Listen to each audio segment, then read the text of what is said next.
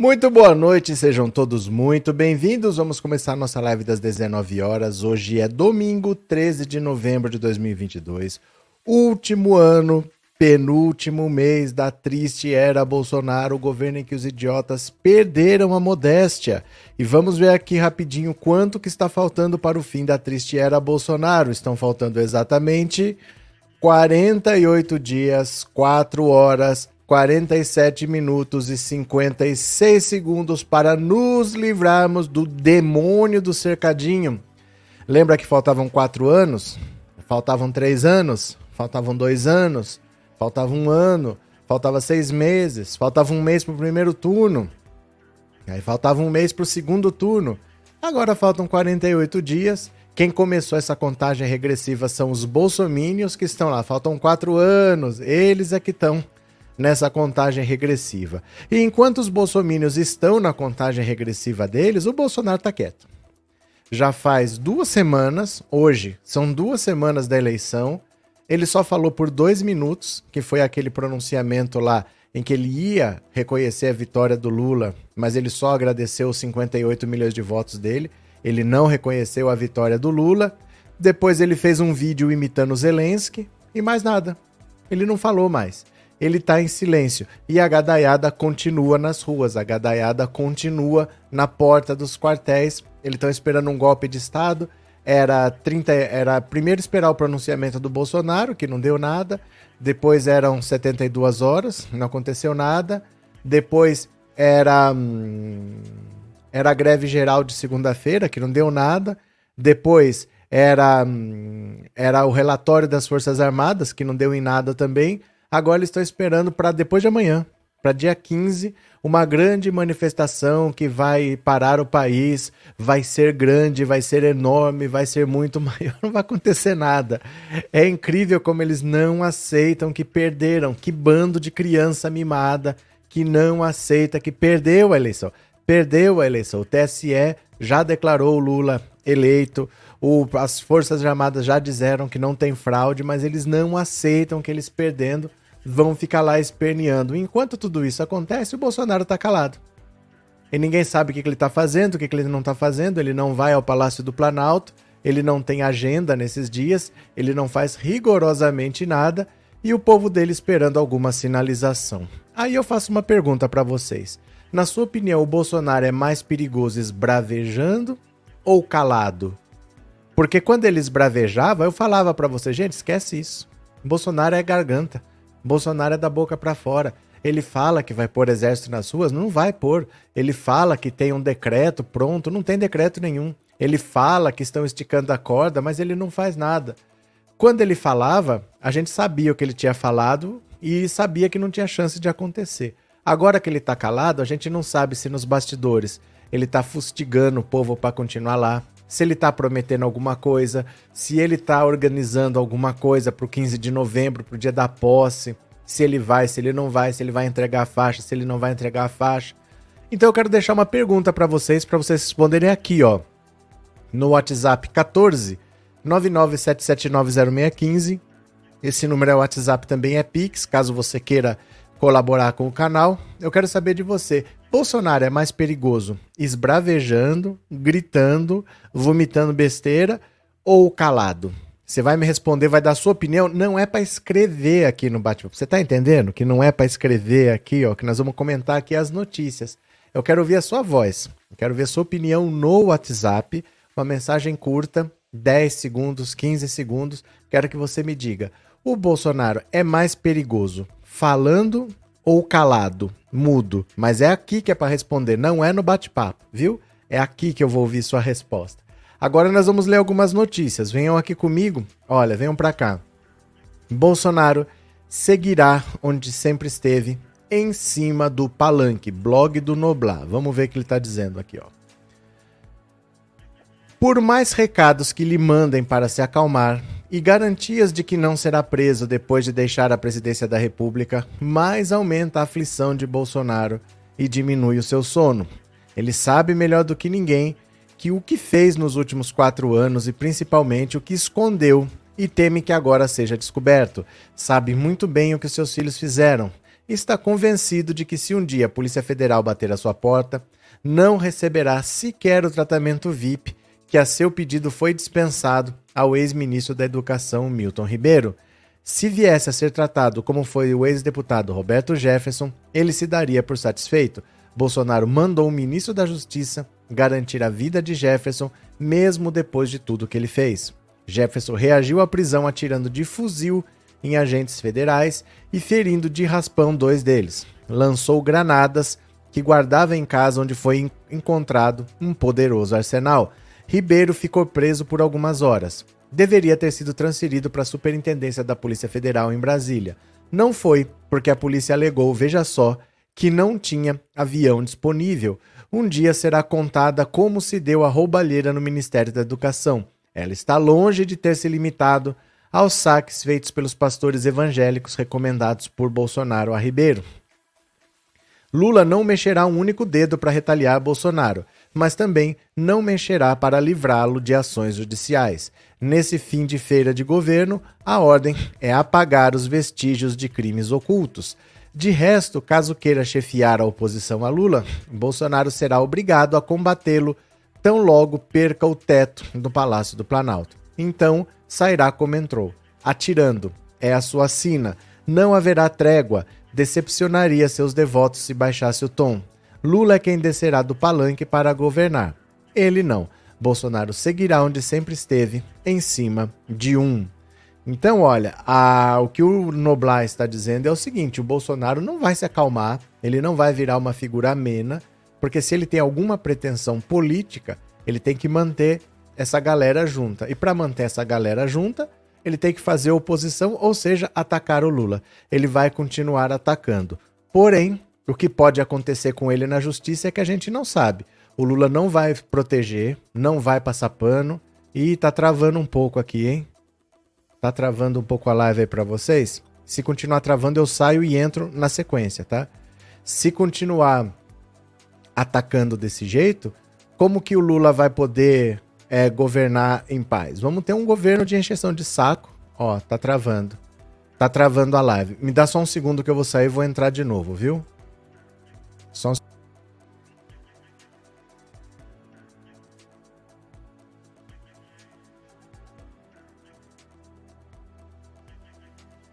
Pronto, voltei.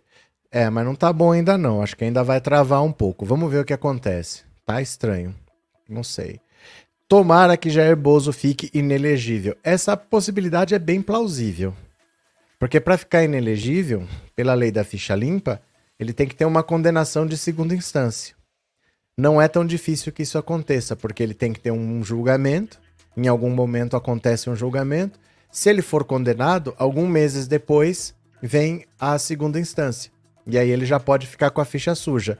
E depois desse processo viram outro, outro, outro, outro e outro. Então, é bem plausível que ele fique inelegível em algum momento. Vamos ver quando, né? Cadê que mais? Boa noite, Irenaldo. Estou contando os dias para a posse do Lula. Cadê? É, enquanto não derrubarem o gabinete do ódio, vai ter fomento aos teatros de fantoches. Mas é que assim, Ana, meio que não tem como derrubar.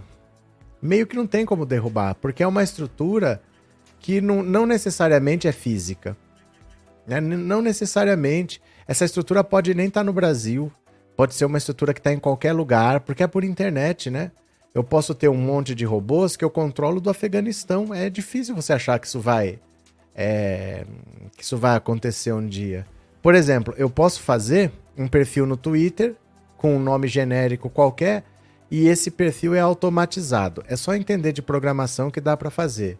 Aí tudo que eu comento, esse perfil vem, dá um likezinho, ele retuita e ele comenta alguma coisa. Isso dá para fazer. Posso fazer com um, eu posso fazer com 10, eu posso fazer com 50 e eu posso fazer com 5 milhões. O negócio é que você precisa de dinheiro para ter várias pessoas programando para fazer, mas não é difícil. Isso pode ser uma pessoa da França, pode ser uma pessoa é, de Honduras, pode ser uma. Sabe? Pode estar em qualquer lugar. Então é difícil você achar que isso acabe.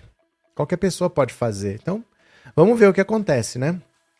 Francisco, obrigado pelo super sticker e obrigado por ser membro do canal, viu, Francisco? Muito obrigado. Valeu. Cadê? O que faz um gado aqui escutando verdades? Eles não têm para onde ir mais. Os canais deles estão acabando, né? Já não tem mais canal para eles irem. Tem que passar aqui perder tempo. Maria Silva, boa noite, bem-vinda. Cadê? Eu acredito que ficar inelegível é a primeira coisa que vai acontecer com o Bozo, disse o Dema. É possível, é amplamente possível. Vamos ver como que acontece. Benedito, obrigado por se tornar membro, obrigado pelo apoio, viu? Obrigado pela confiança e seja bem-vindo. Vamos ler mais uma notícia? Bora, venham comigo aqui. Opa, eu entrei de novo, deixa eu compartilhar a tela de novo. Pronto, venham para cá. Deputada eleita, Érica Hilton promete instaurar a CPI do governo Bolsonaro. Será? Vamos ver aqui, ó. Vamos ver negra, transexual e da periferia. Esta é Erika Hilton, a primeira mulher trans eleita pelo estado de São Paulo para a Câmara dos Deputados. Aos 29 anos, a parlamentar do PSOL conquistou 256.903 votos e, a partir de 1 de fevereiro de 2023, promete esquentar os debates sobre diversidade, inclusão e de luta contra o racismo e a homofobia no Congresso Nacional. Natural de Franco da Rocha, município localizado na região metropolitana de São Paulo, Érica divide sua infância e juventude em dois momentos. As primeiras recordações são de um lar cercado por mulheres, as quais define como amorosas e trabalhadoras. A elas, atrela os valores que a transformaram na cidadã, hoje conhecida por todos. Mas os primeiros anos felizes deram espaço à intolerância. Por volta dos 14 anos, ao se descobrir transexual, foi expulsa de casa.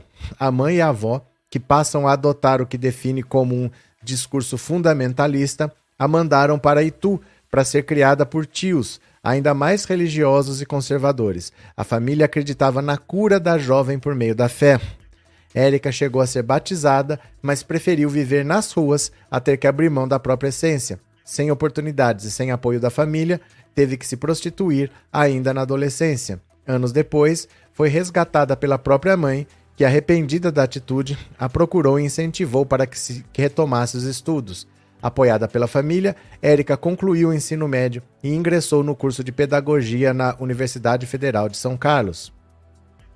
Na faculdade, conheceu o movimento estudantil e se tornou uma militante. Ao ter o nome social negado na carteira de transporte, organizou uma mobilização contra a empresa rodoviária. A ação chamou a atenção da mídia e, além de conseguir a identidade reconhecida no documento, rendeu o convite do PSOL para fazer parte da bancada ativista, onde foi eleita pela primeira vez como vereadora, a mais bem votada da história de São Paulo, em 2020.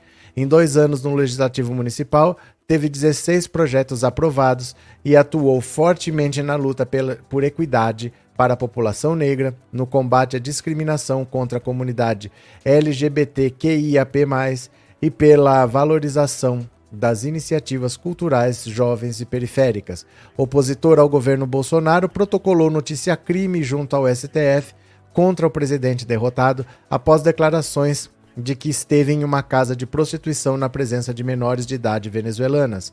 A deputada eleita também recorreu ao TSE com o pedido de Bolsonaro não utilize imagens de viagens presidencial a Londres no Reino Unido na campanha eleitoral sob alegação de abuso de poder econômico ao utilizar viagem oficial para evidente palanque político.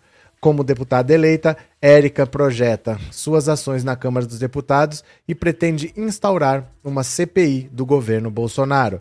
Após eleita, ela se tornou um dos rostos da campanha do presidente eleito Lula. Partiu dela um dos pedidos na justiça para que o prefeito da capital paulista, Ricardo Nunes, liberasse o transporte gratuito no dia da votação no segundo turno. Com mais de 500 mil seguidores apenas no Instagram, a parlamentar faz sucesso nas redes e tem entre os seguidores personalidades como a empresária Bianca Andrade, a atriz Patti de Jesus, o cantor Silva e a apresentadora Sabrina Sato capa de uma edição digital da revista Vogue, explica que sua imagem é cuidadosamente pensada para o eleitorado. Eu acho que a minha estética visual, a forma como me visto, me falo, cabelos, atiça o mundo da moda para que o mundo da moda me queira dentro desse universo e a partir da minha presença dentro desse universo, eu fale de política, eu fale sobre projeto, eu fale sobre o futuro, sobre a sociedade. olha só, Então ela já prometeu, ela vai estrear agora como deputada federal. Atualmente ela é vereadora por São Paulo e ela já prometeu que vai fazer uma CPI do governo Bolsonaro. Imagina deputados e senadores revirando tudo que Bolsonaro fez nos últimos quatro anos, a administração da pandemia, a, a vacina, é, os, as nomeações de ministros, de secretários, de presidente das estatais. Imagina o que, que não vai aparecer, hein? Eneida, obrigado pelo super sticker e obrigado por ser membro, viu, Eneida? Muito obrigado. Deixa eu ver aqui quem mais, se eu perdi alguma coisa. Benedito Laurentino, obrigado pelo super sticker e obrigado por ser recém-membro. Muito obrigado, Benedito. Cadê? Cadê?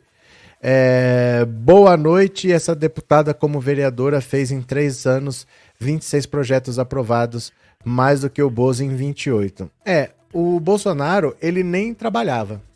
O Bolsonaro é assim, porque você pode não apresentar projeto por, sei lá, qual que seria a justificativa.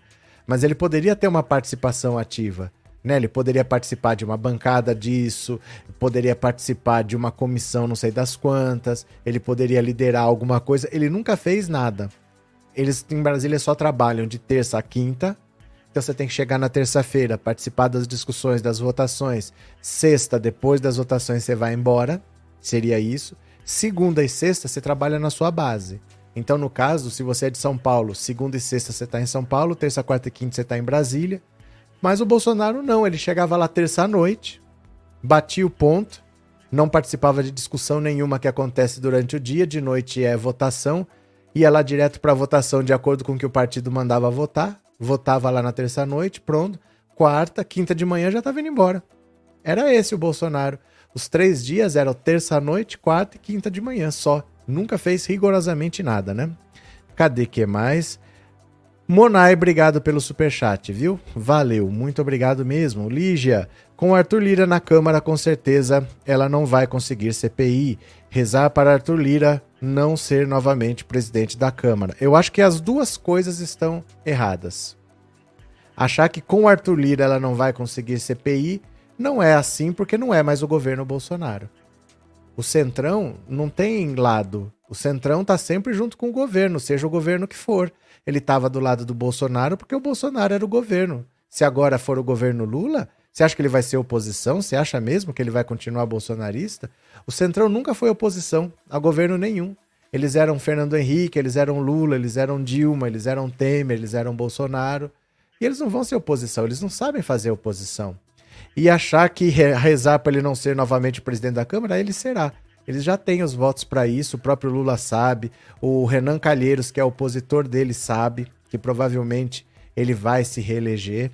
Mas isso não impede nada. O Centrão, ele não é oposição a governo nenhum. Ele nunca foi oposição a governo nenhum.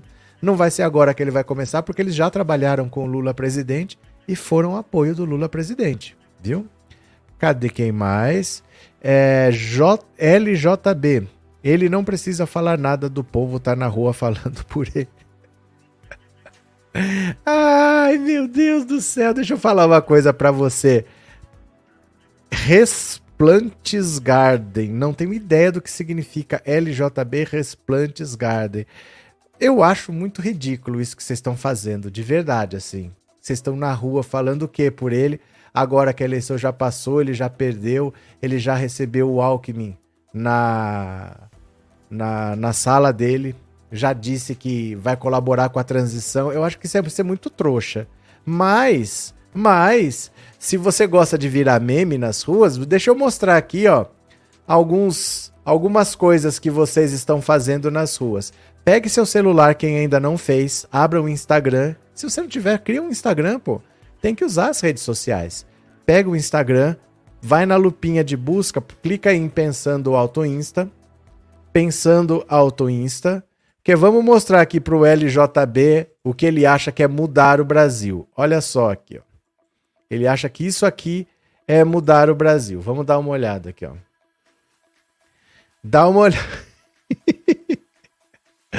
Esse aqui é uma das coisas mais patéticas que eu já vi. Dá uma olhada, olha. Mulher brasileira. O Supremo Tribunal Federal não vai me calar. Nós vamos lutar. como em 64, onde nós mulheres saímos às ruas, vamos ficar em frente aos quartéis da nossa nação. Uma disse: força e luta. A outra: somos as mesmas. Com a mesma força, com a mesma garra, o mesmo suor pela nação. Somos mulheres que lutamos por liberdade. Vai faltar cadeia em nosso país. Somos oposição contra censura. Vem pra rua. Vem lutar. Ei, Xandão. Aqui não. Vem pra rua. Vem pra luta. Essa luta também é sua. É pela liberdade. É pela esperança. É por nossos filhos. É pelo povo. É pela nação. Lutem. Cadê o cachorrinho? Novamente. Cadê? Ó, ó o cachorrinho. O único que não falou besteira é o cachorrinho. Ai, meu Deus do céu.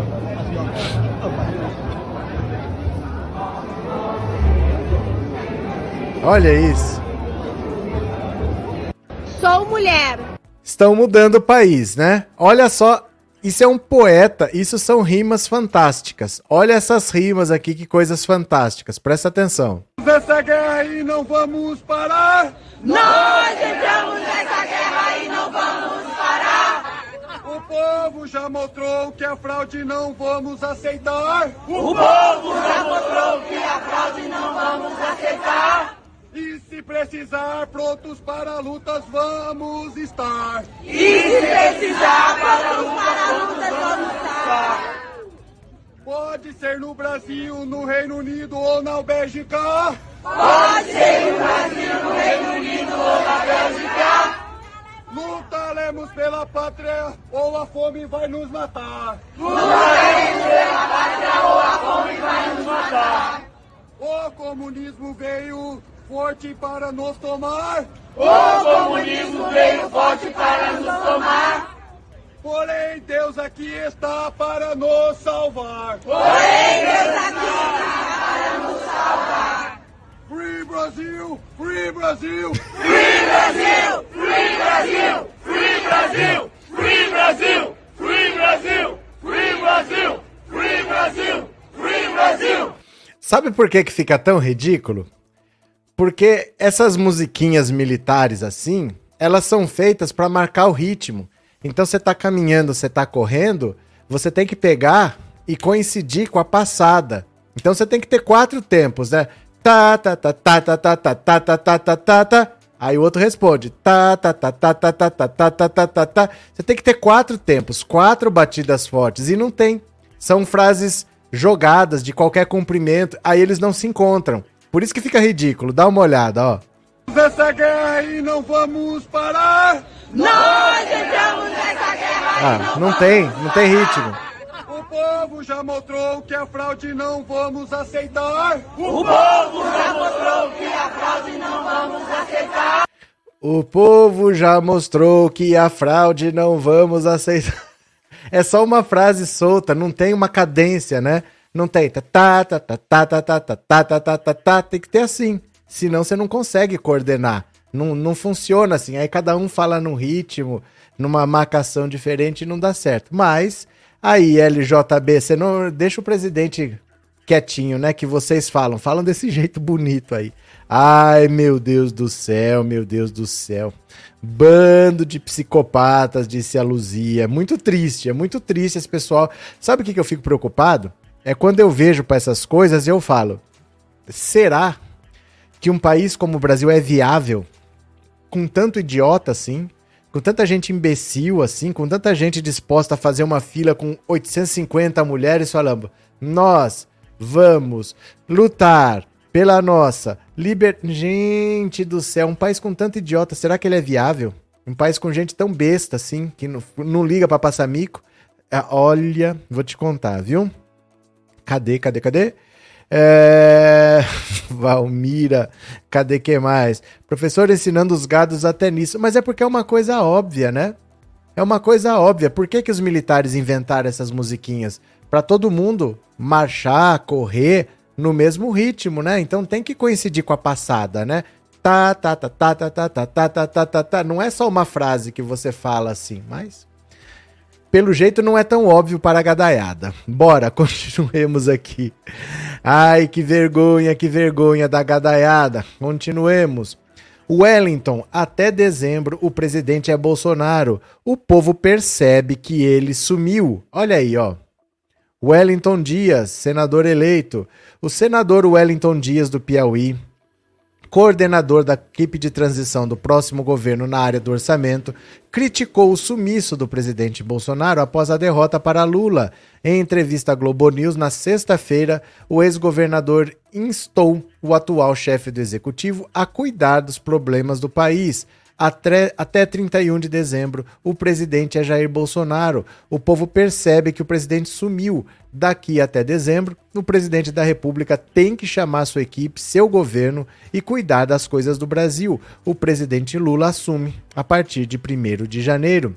O ex-governador do Piauí disse que as críticas de Lula sobre o discurso da estabilidade fiscal não foram as únicas responsáveis pela queda do Ibovespa e a alta do dólar nessa semana.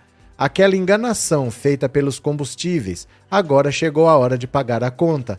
Era só pela questão eleitoreira. Está demonstrado agora. O aumento dos combustíveis, o aumento de outros custos impacta na inflação. Por isso que a inflação voltou a subir. É exatamente isso. O Bolsonaro ele desapareceu. Ele não trabalha, ele não governa e a imprensa está cobrando do Lula qualquer coisa que aconteça durante o governo Bolsonaro. Tem que cobrar do Bolsonaro, não tem que cobrar do Lula. Ah, a bolsa caiu, o dólar disparou, tá? Mas quem? Tem um presidente, tem um Paulo Guedes aí. Vai lá, pergunta pro Paulo Guedes o que, que tá acontecendo, porque independente do que aconteceu, ele tem que agir. Ele tem que tomar uma atitude. Eles estão no governo. Paulo Guedes é outro que desapareceu. Damares desapareceu. Michele desapareceu. Aliás, de novo, vou fazer a pergunta aqui de novo. Você perdeu a eleição. Beleza, Bolsonaro perdeu a eleição. Mas não teve os problemas da eleição passada, porque na campanha passada ele tomou uma facada, não é verdade? Ele quase morreu, ele teve que fazer uma cirurgia. Então, como um bom cristão, mesmo derrotado, ele deveria ter ido agradecer, porque ele vivia nas igrejas antes da eleição. Bolsonaro não foi a uma igreja agradecer a campanha sem atropelos, sem tentativas de, de crime né, contra ele. Deveria, como um bom cristão, agradecer, mas Bolsonaro preferiu desaparecer. Ele, Michele, Damares, os filhos, Paulo Guedes. Está uma paz que a gente até estranha. Por isso que eu estou perguntando para vocês, para você responder no WhatsApp. Bolsonaro é mais perigoso esbravejando ou em silêncio? Me dê sua opinião aqui, ó, no 14997790615, uma mensagem de voz, 10 a 15 segundos com a sua opinião. Bolsonaro é mais perigoso esbravejando, falando todo dia, ou em silêncio quando ninguém sabe o que ele está fazendo? Essa, esse WhatsApp também é Pix. Se você quiser contribuir com o canal, é esse o WhatsApp aí, tá? Que é o Pix. Cadê? Antônio, com tanto gado, vamos continuar sendo os maiores exportadores de proteína animal. Valeu! Cadê? Bolsonaro não está nem aí para quem votou nele, não. Nem um pouco, Neuza. Nem antes nem depois. Ele nunca esteve preocupado com essas pessoas. Ele queria o voto delas. Então ele aproveitou para lançar um monte de bondade, segurar a inflação tal, por interesse próprio, não por causa das pessoas, né? Ele não tá nem aí. Ant-Man, o em janeiro deve vir chicotada no lombo dessa corja. Renato, Bozo e Trump têm algo em comum, perdedores e não reconhecem. Mas, Renato, o Trump é um empresário. O Trump é um cara que estudou, é um cara que trabalha, é um cara que já fez coisas na vida. Ele é racista, ele é homofóbico, tudo isso a gente sabe. Mas ele não é uma figura, um deputado apagado que nunca fez nada e caiu na presidência. Ele é um empresário. Né? Ele tem, assim, é, coisas que ele fez na vida dele. O Bolsonaro nunca fez nada. Nada, nada, nada. Nunca fez nada na vida. Sempre mamou nas tetas do governo, né? Sempre foi isso daí. Cadê? Nossa, está uma paz, um sossego, disse a Roseli. Cadê? É, Kelly, no momento faltam 1.400 likes. Gente, dá um clique aí. É sério que vocês não dão like, não? Vocês tomam vergonha nessa cara, hein?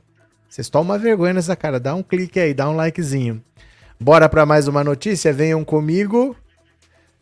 Luiz Ernesto Lacombe foi demitido da Rede TV.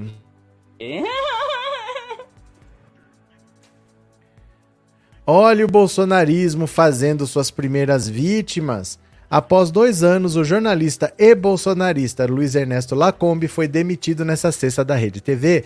Ele ainda apresentará o programa desta semana, mas nos bastidores é dado como certo que Amanda Klein o substituirá com um programa no mesmo horário. Até a noite desta sexta, emissários do jornalista e da emissora tentavam encontrar uma saída honrosa para ele. Uma possibilidade era que ele faça parte de um outro programa no futuro. o jornalista Lacombe, ex-Globo News, apresentava o programa semanal Agora é com Lacombe e, ao lado do vice-presidente da emissora, Marcelo de Carvalho, era um dos maiores negacionistas e defensores do governo Bolsonaro. Também era um dos âncoras do telejornal Rede TV News. O programa, desde a estreia, registrou traço de audiência. Antes, Lacombe apresentou na Rede TV o programa Opinião no Ar, que saiu do ar em março. A atração era traço de Ibope.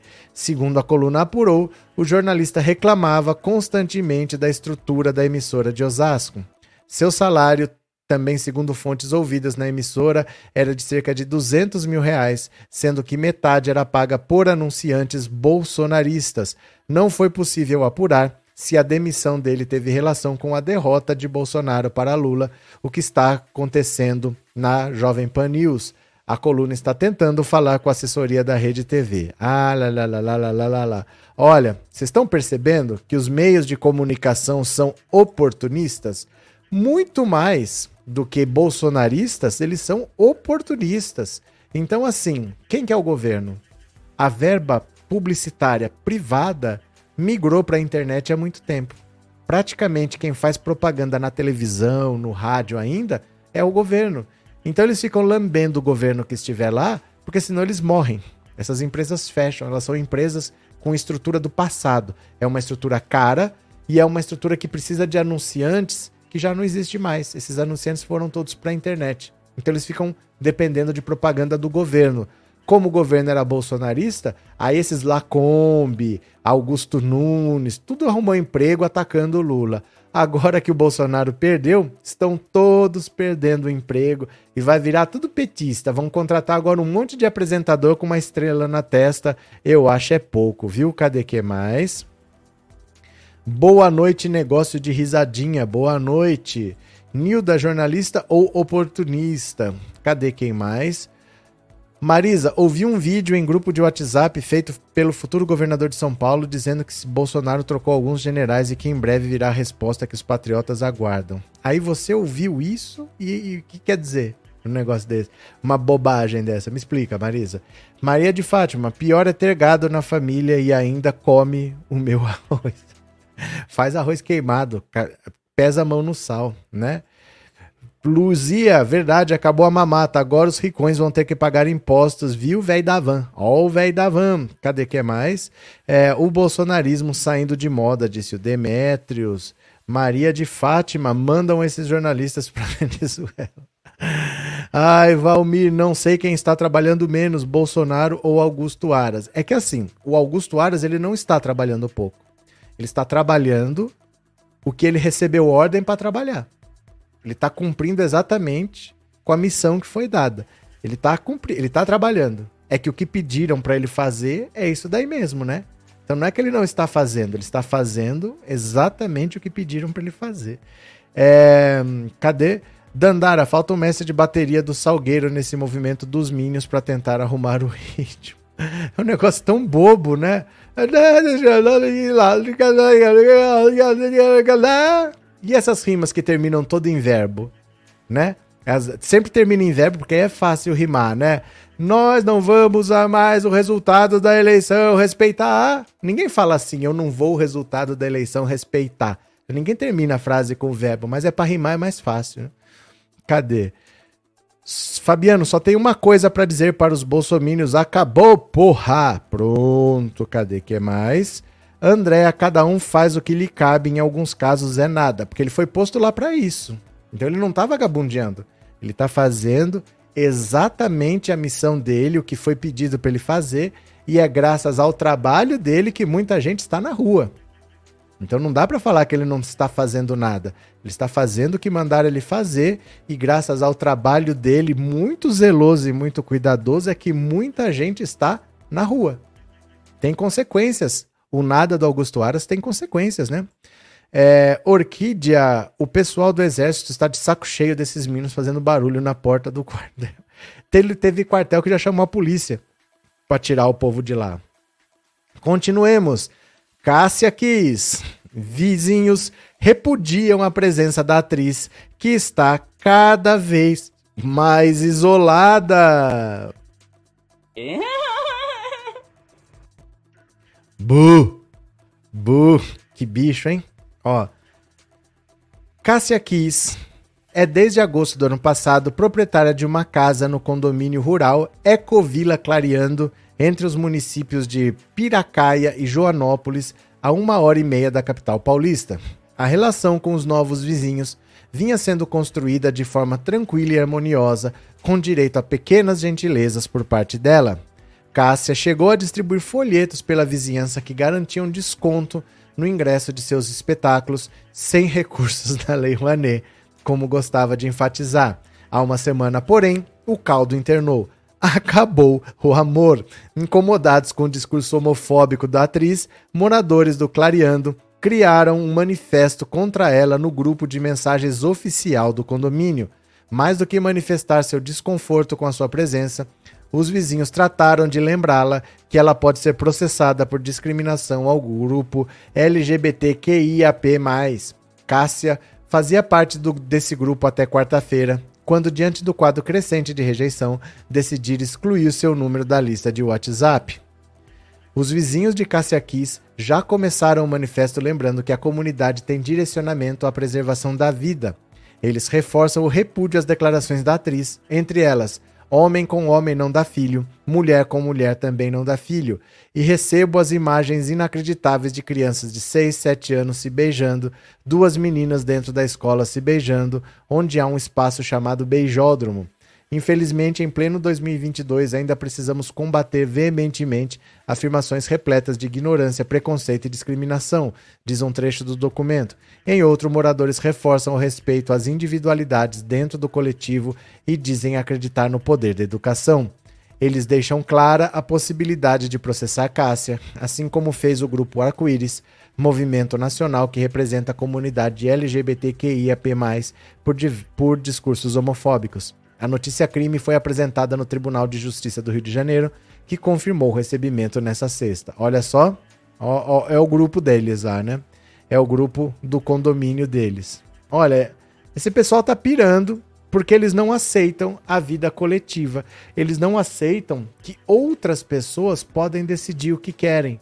Eles querem eles decidir por todo mundo, eles já escolheram o que é melhor e eles é que tomam as decisões. Eles não entendem que não é assim. Que ele para conviver em sociedade, eu não posso fazer tudo o que eu quero. Nem ele pode fazer tudo o que ele quer. Mas a gente tem que ter um termo mínimo de convívio, que eu tenho que respeitar o outro e o outro tem que me respeitar. E ela não quer respeitar, ela quer impor a vontade dela e é assim que funciona, né? Cadê? Cássia Kiss envelheceu muito mal, Paulo Santos. Nem gadaiada sabe do Bozo. Estranho tomou Doril, a dor sumiu Luísa Gonzaga. Olha, esses slogans são velhos, hein? Eu nunca ouvi falar de Doril. Será que a Micheque vai pedir perdão presidencial para a amiga Flor Delis? A Flor Delis, Marisa? Aqui em Brasília está uma vergonha, disse o Itamar. Cadê? É, homem velho e mulher velha feita a Cássia Kiss também não dá filhos. Cadê quem mais? É, que vergonha é essa Cássia Kiss, disse a Neuza. É, está esta mulherada que vá cuidar do quartinho. O que aconteceu, Odemir? O que, que aconteceu? Vamos ler mais uma. Venham aqui comigo. Ciro Nogueira, ministro da Casa Civil, diz que apoia a PEC da transição. Eu falo que o Centrão não vai fazer oposição, gente. O Centrão não é. nem sabe como é que faz oposição. Eles vão aderir ao governo Lula. Ó, o ministro da Casa Civil do governo Bolsonaro, Ciro Nogueira, disse por meio de nota à imprensa que vai apoiar a proposta de emenda à Constituição de transição da equipe de Lula. Deve garantir somente os pontos comuns das duas candidaturas: 600 reais e aumento real do salário mínimo em 2023. Todos os outros temas da agenda do novo governo merecem ser primeiro conhecidos, assim como sua política econômica, e depois discutidos com a legitimidade do novo Congresso. A medida tem como objetivo tirar do teto de gastos permanentemente todo o Bolsa Família. O texto inicial da PEC está previsto para ser apresentado na, na quarta-feira, aprovado no Congresso antes de 17 de dezembro. Ciro Nogueira disse que vai defender que o Progressistas, partido do qual é filiado e presidente nacional licenciado, aprove a proposta de emenda à Constituição de transição a fim de garantir estabilidade para o primeiro ano do novo governo eleito. O Congresso atual, que sai, não pode caçar a prerrogativa do novo, que chega legitimado pelo voto nas urnas e ainda nem assumiu. Não pode chancelar decisões dos próximos quatro anos no apagar das luzes. A vontade popular tem de ser respeitada. Pronto. O que, que ele está dizendo? É, a desculpa dele é a seguinte: o Lula quer que essa PEC valha no mínimo para quatro anos. Então é o seguinte: de, deixa eu mostrar um gráfico aqui para vocês, para vocês entenderem do que se trata. Ó. Deixa eu mostrar aqui um gráfico para vocês. É, Pronto. Pode ser esse aqui mesmo, porque de um ano para o outro muda pouco. Muda, mas muda pouco. Então, só para a gente entender o que, que é, não faz diferença de que ano é, não. Ó, deixa eu mostrar aqui o orçamento da União para vocês. É mais ou menos assim, dá uma olhada, olha. Ai, pra que, que tem que aparecer esses WhatsApp aqui na tela, ó. Pronto. Ó, é mais ou menos isso daqui. É uma bola dessas e você tem todos os gastos que o governo vai fazer. Então você vê que o maior deles ali, ó, que está em 45%, é juros e amortizações da dívida, quer dizer, banco. Banco é dívida que o governo tem com o banco. 45%, quase metade de tudo que o governo arrecada vai para o banco. Então, o orçamento que é de mais de trilhão, metade quase vai para banco. O segundo maior gasto é previdência social. 22% mais ou menos. O resto, ó, tem legislativo, judiciário, é, essencial à justiça, administração, defesa nacional, relações exteriores, assistência social, cultura, direitos da cidadania, urbanismo, habitação, gestão ambiental, ciência e tecnologia, saneamento, agricultura, comunicações. Para tudo isso, existe um teto de gastos. Esse teto de gastos, ele não deixa você gastar mais do que você gastou no ano passado. Então vamos dizer, pega um gasto aqui, ó. Tá aqui, desporto e lazer. Vamos dizer que você gastou um bilhão de reais.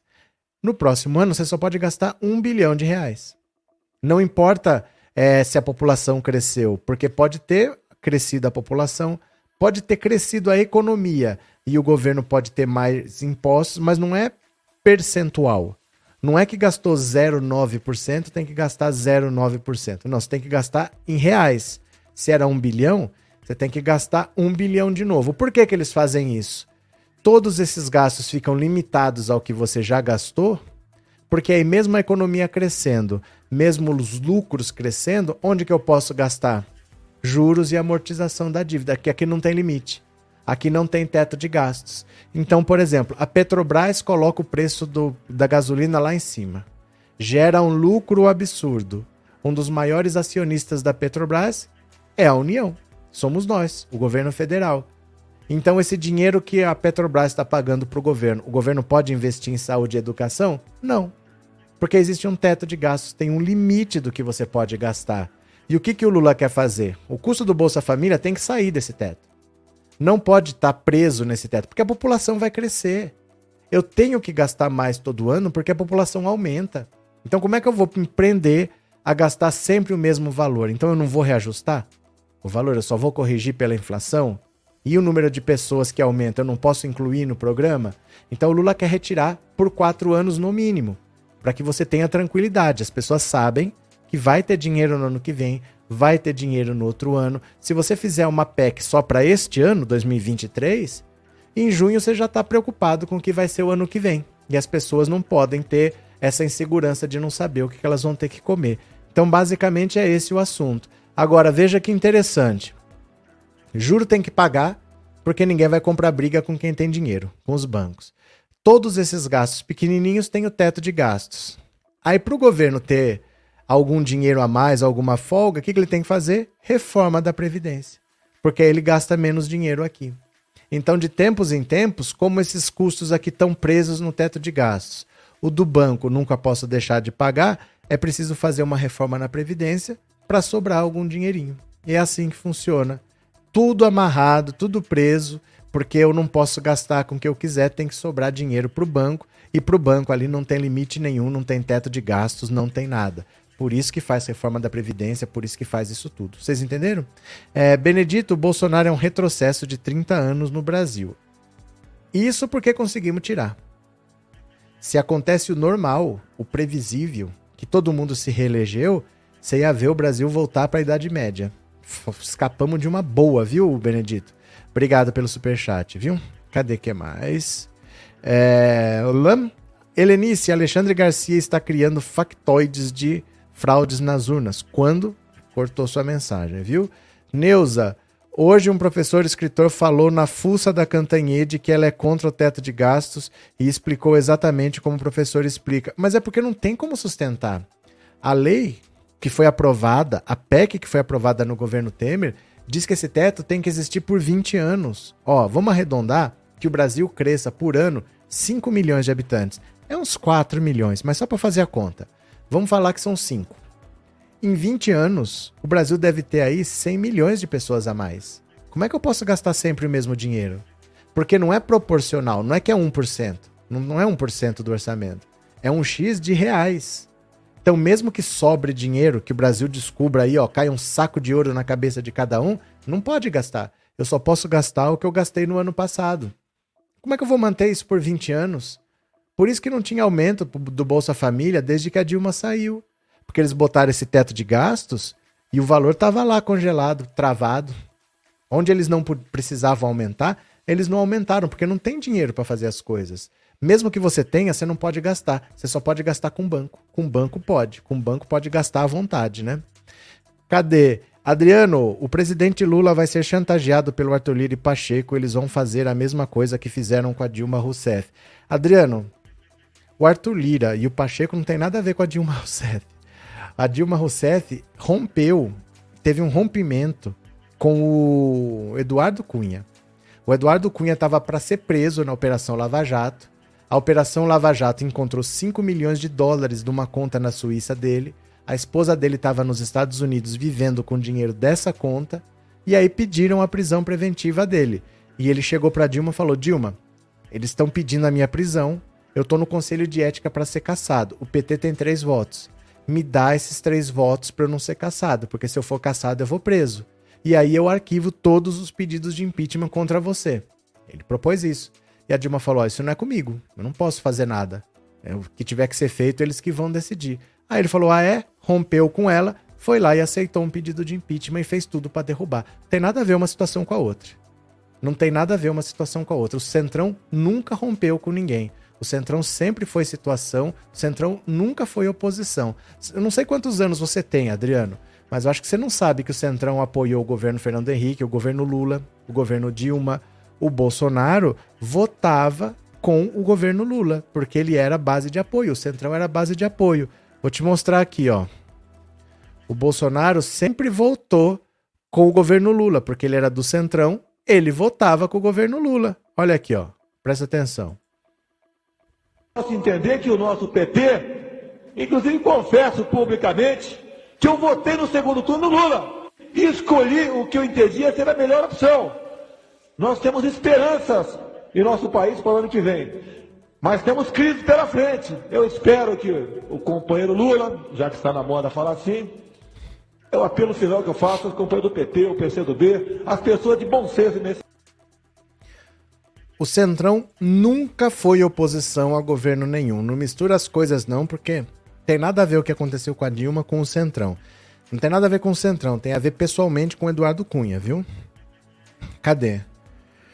É, Jotec, realmente só há dúvida nas urnas para presidentes. Engraçado, para governadores não há, mas as urnas são as mesmas, né? É, para deputado não tem. O PL elegeu a maior bancada da história deles, 99 deputados, ninguém tá questionando nada, né? Cadê? O Lula vai eleger quem ele indicar, com certeza. Ele elegeu a Dilma duas vezes. Vocês estão pensando nisso? Um governo que nem tomou posse. Vocês estão pensando em quem o Lula vai indicar? Calma, gente. O Lula nem tomou posse ainda. Bora, continuemos. Flor de Lis, se mantida a pena, ex-deputada só deve deixar a prisão perto dos 80 anos de idade, dizem especialistas. Entenda o cálculo. Vamos ver aqui, ó. Sentenciada no começo da manhã desse domingo a mais de 50 anos de prisão pelo homicídio do pastor Anderson do Carmo, em junho de 2019, a pastora e cantora gospel Flor de Lis dos Santos só deverá deixar o regime fechado e progredir para o semiaberto daqui a 18 anos e 5 meses, perto de completar 80 anos de idade. O G1 ouviu dois especialistas criminais que calcularam as penas da ex-deputada federal e chegaram à conclusão: a pastora não terá direito a recorrer em liberdade. Ela está presa há um ano e quatro meses.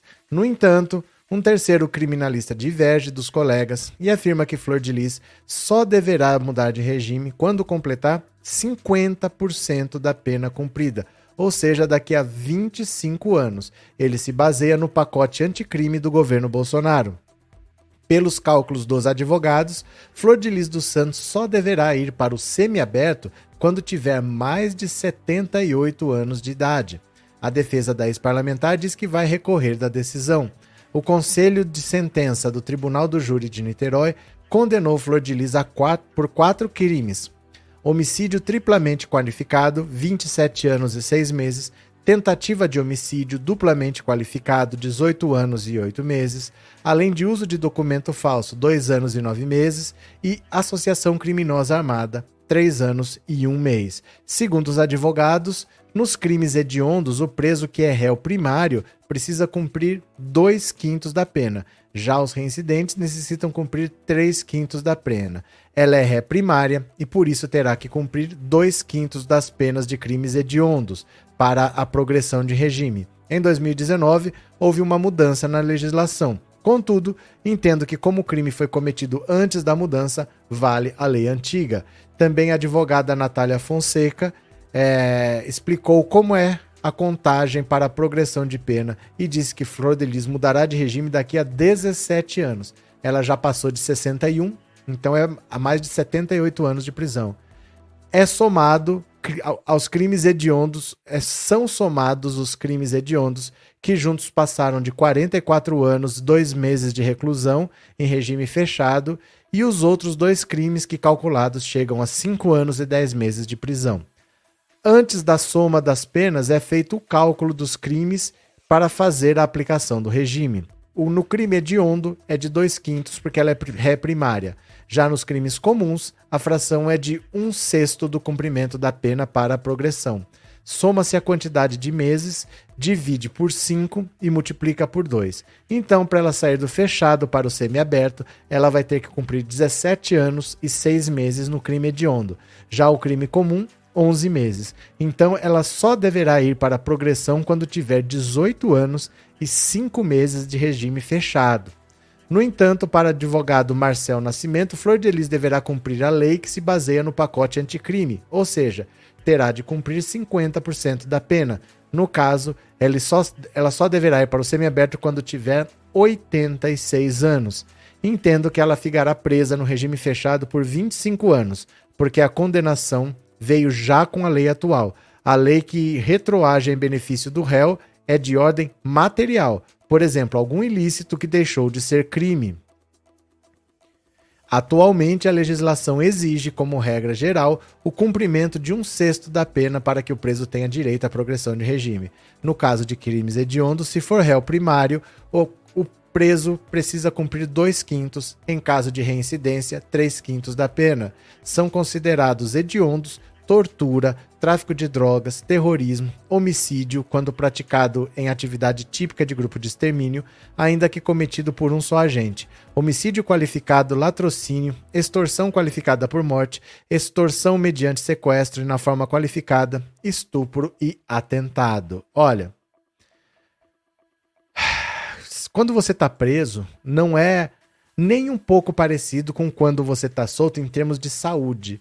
Porque uma coisa é você tá com 78 anos, você pode tranquilamente chegar aos 78 anos, mas você tá na sua casa, você come a comida que você quer, qualquer coisa você vai ao médico, você faz um tratamento, alguém te ajuda, leva a comidinha do jeitinho certinho tal. Outra coisa é você tá preso com pessoas que você não conhece, você não escolheu, num ambiente sujo, insalubre. Ela tem 61 anos, se ela vai ficar presa até os 68, dific- até os 78, dificilmente ela chega nessa idade. Porque nessa idade ela já vai estar debilitada pelo ambiente em que ela está vivendo. A Suzane von Richthofen, eu acho que ela levou uns 20 anos para progredir também de regime. Mas ela era jovem, ela foi presa com 20 anos. Né? 20 ou 18, alguma coisa assim.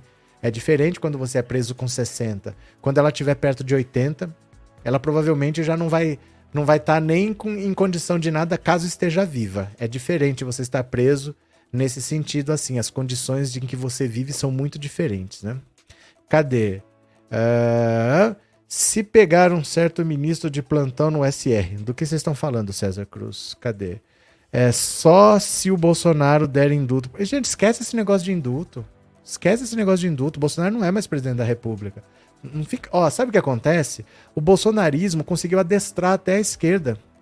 Vocês ficam achando que essas coisas vão acontecer agora, uma coisa que é uma maluquice que o Bolsonaro inventou, que nenhum presidente fez.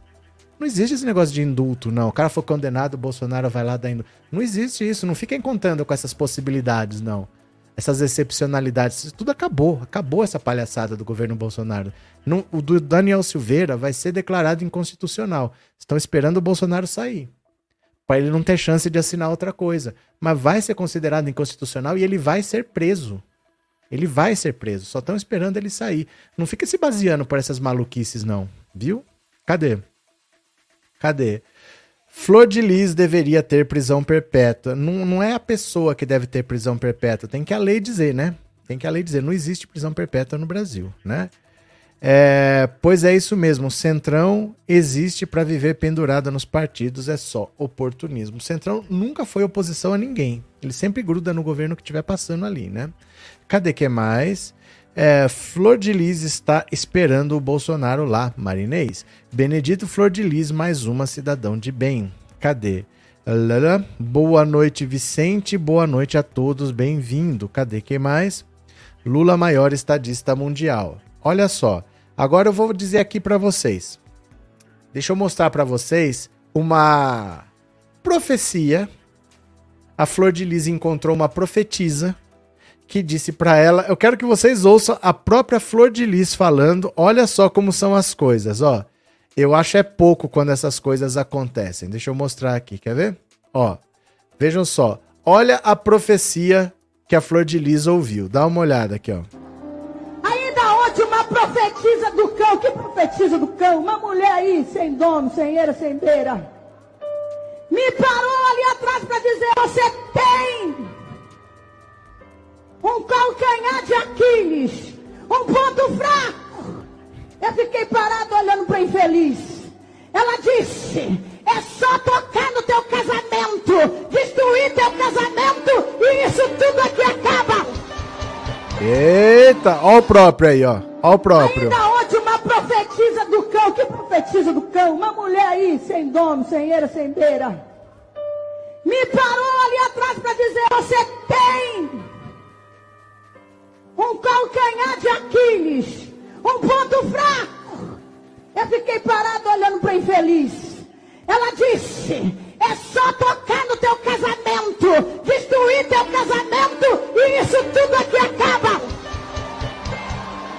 É só tocar no seu casamento. É só tocar no seu casamento. Por que tem que falar desse jeito? Por que será que fala desse jeito? Cadê? Filho de Lula. Ele não está quietinho nem calado, ele está fazendo reuniões por debaixo dos panos com os militares para eles continuarem alimentando o gado com fake news pelos grupos de WhatsApp e Telegram. Valeu, filho de Lula. Pronto. Cadê? Prisão perpétua no Brasil só se for no manicômio, disse Wellington. Cadê? Uh, Samuel, agora vamos torcer para que seja feita a justiça com Alan dos Santos, Damares Alves, Carla Zambelli, Tarcísio de Freitas, Carlos Bolsonaro e todos e que todos vão para cadeia. Pronto, cadê? O Bozoloide está a todo custo em busca de um cargo vitalício como senador para se livrar da cadeia. É que não existe isso, gente. Não existe isso, um cargo vitalício para se livrar para cadeia. Eu não sei que, que, raciocínio é esse, assim, de que se tiver um cargo não vai para cadeia. Não existe isso. Não existe isso, cargo vitalício para se livrar da cadeia. Entendam uma coisa. Qual que é a lógica? A lógica é o seguinte: o presidente da República ele tem algumas prerrogativas. Uma delas é se você for processar o presidente da República, ele responde. Mas ele responde lá em Brasília, pelo seguinte: se eu processar você aqui em Bauru, você tem que vir aqui em Bauru responder. E se você me processar em Fortaleza, eu tenho que ir a Fortaleza me defender. É assim que funciona. Você tem que ir aonde foi feito o processo. Então, o presidente da República, imagina que no Brasil inteiro as pessoas queiram processar o presidente da República. Ele ia ter que ficar percorrendo o Brasil para se defender e não ia governar, não ia trabalhar, ia ficar só viajando indo atrás de processo. Então você pode processar e ele vai responder. A diferença é, ele responde no STF. Ele responde em Brasília. Então ele já está lá, lá ele responde. Essa é a história. Essa prerrogativa deveria ser para poucas pessoas, mas eu acho que são 60 mil cargos que tem essa prerrogativa de função. É muita gente. E por causa disso, você tem uma fila enorme. Como é uma corte só para julgar tudo, e muita gente tem essa prerrogativa, você entra lá numa fila que, em geral, leva 10, 15 anos para ser julgado. Mas quem faz a ordem da fila, quem faz a pauta, quem coloca em ata lá o que, que vai ser julgado, é o presidente do STF. Então, por exemplo, apesar do seu caso ter chegado hoje, não vai demorar 15 anos, vai demorar até ele pautar. Se ele falar vai ser julgado terça-feira, é terça-feira. Porque é o presidente que de determina quanto aquilo vai para votação. Então ele pode ficar enrolando, ele pode ficar enrolando, ele pode ficar enrolando, como ele pode falar, vai ser votado agora. O caso do Daniel Silveira não está no STF há 15 anos, mas já foi julgado e ele já foi condenado. Ele não foi preso porque o Bolsonaro deu aquele indulto lá, que vai ser considerado inconstitucional, só estão esperando o Bolsonaro sair. Mas ele já foi julgado e já foi condenado.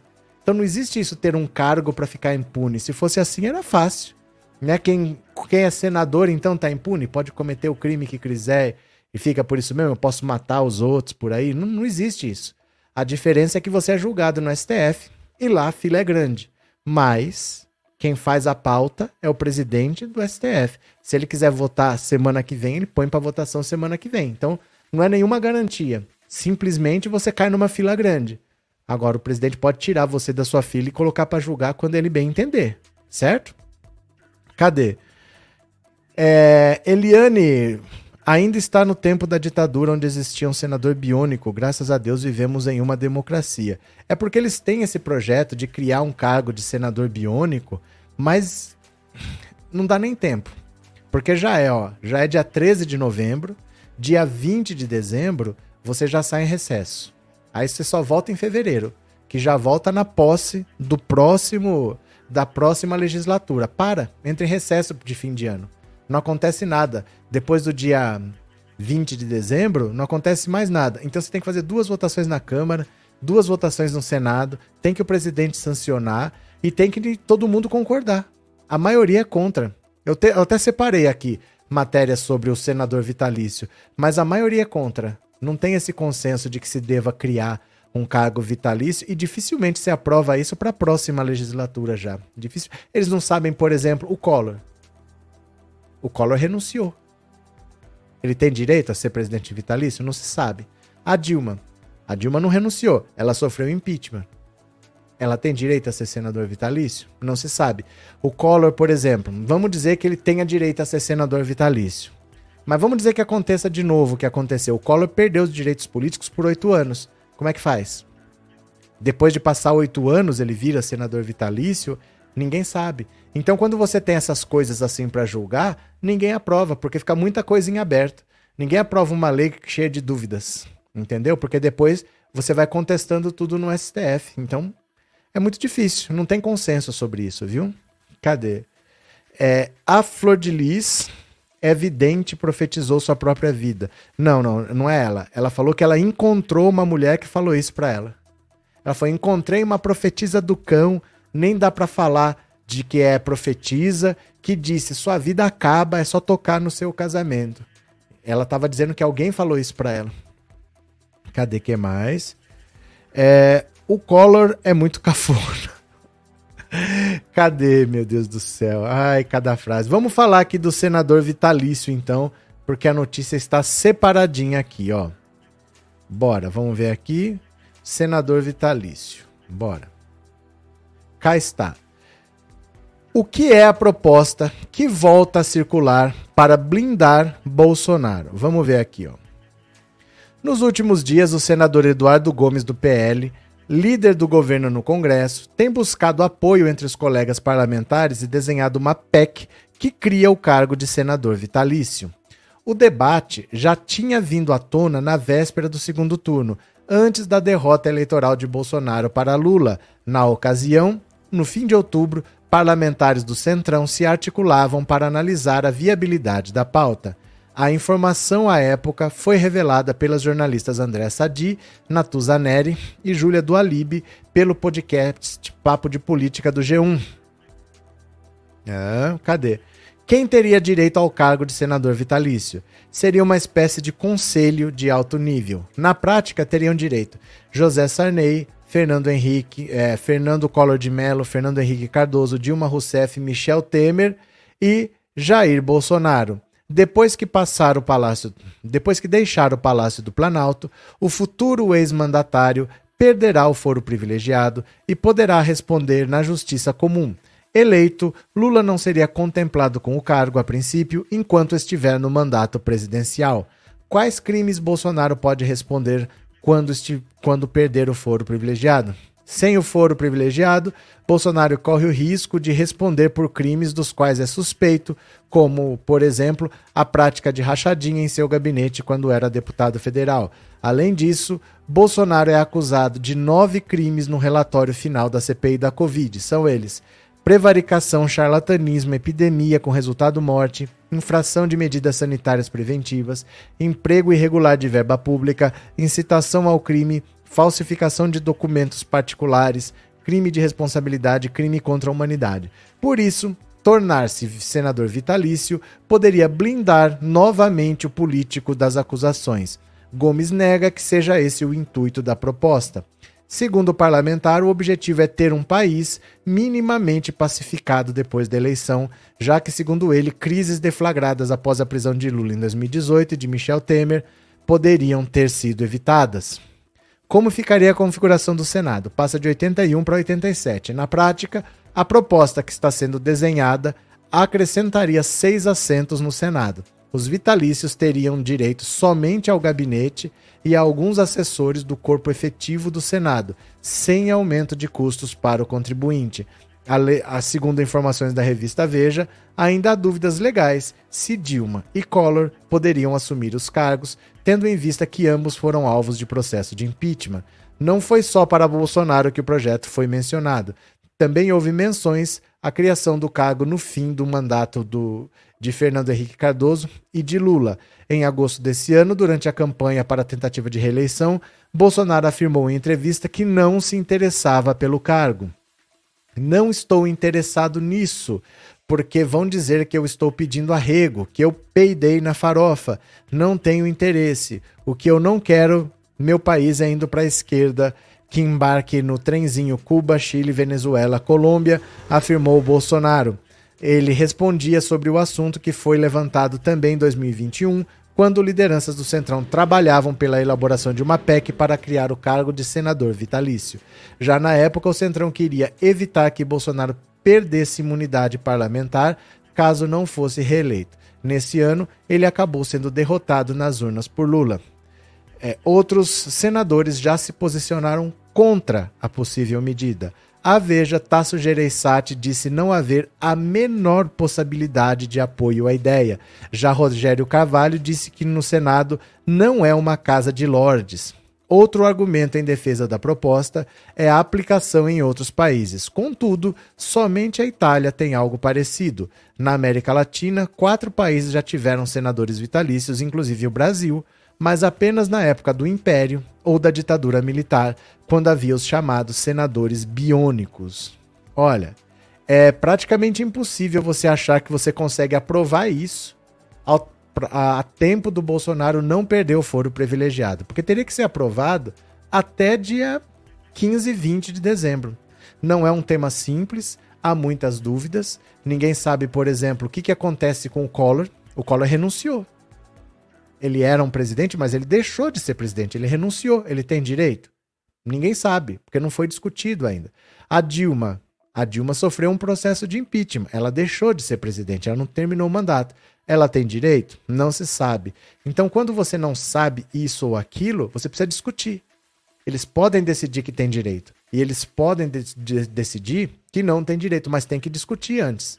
E isso leva tempo. Então, você ele quer aprovar é, essa, o texto, ele quer ter o texto pronto essa semana aqui agora. Mas não tem como você aprovar uma PEC dessa em um mês. Muito difícil. Muito difícil, não há consenso.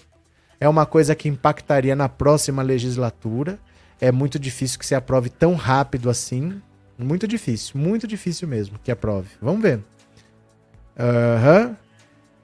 Se a Cantanhede fosse não sei o que, Paulo Santos, boa noite, Francivaldo. Rapaz, meu ponto de vista, vocês, mídia alternativa, gosta de estar tá ressuscitando cada, cada vez genocida. Esses Dráculas generais são página virada. Vocês todos os dias ficam perdendo tempo com esses.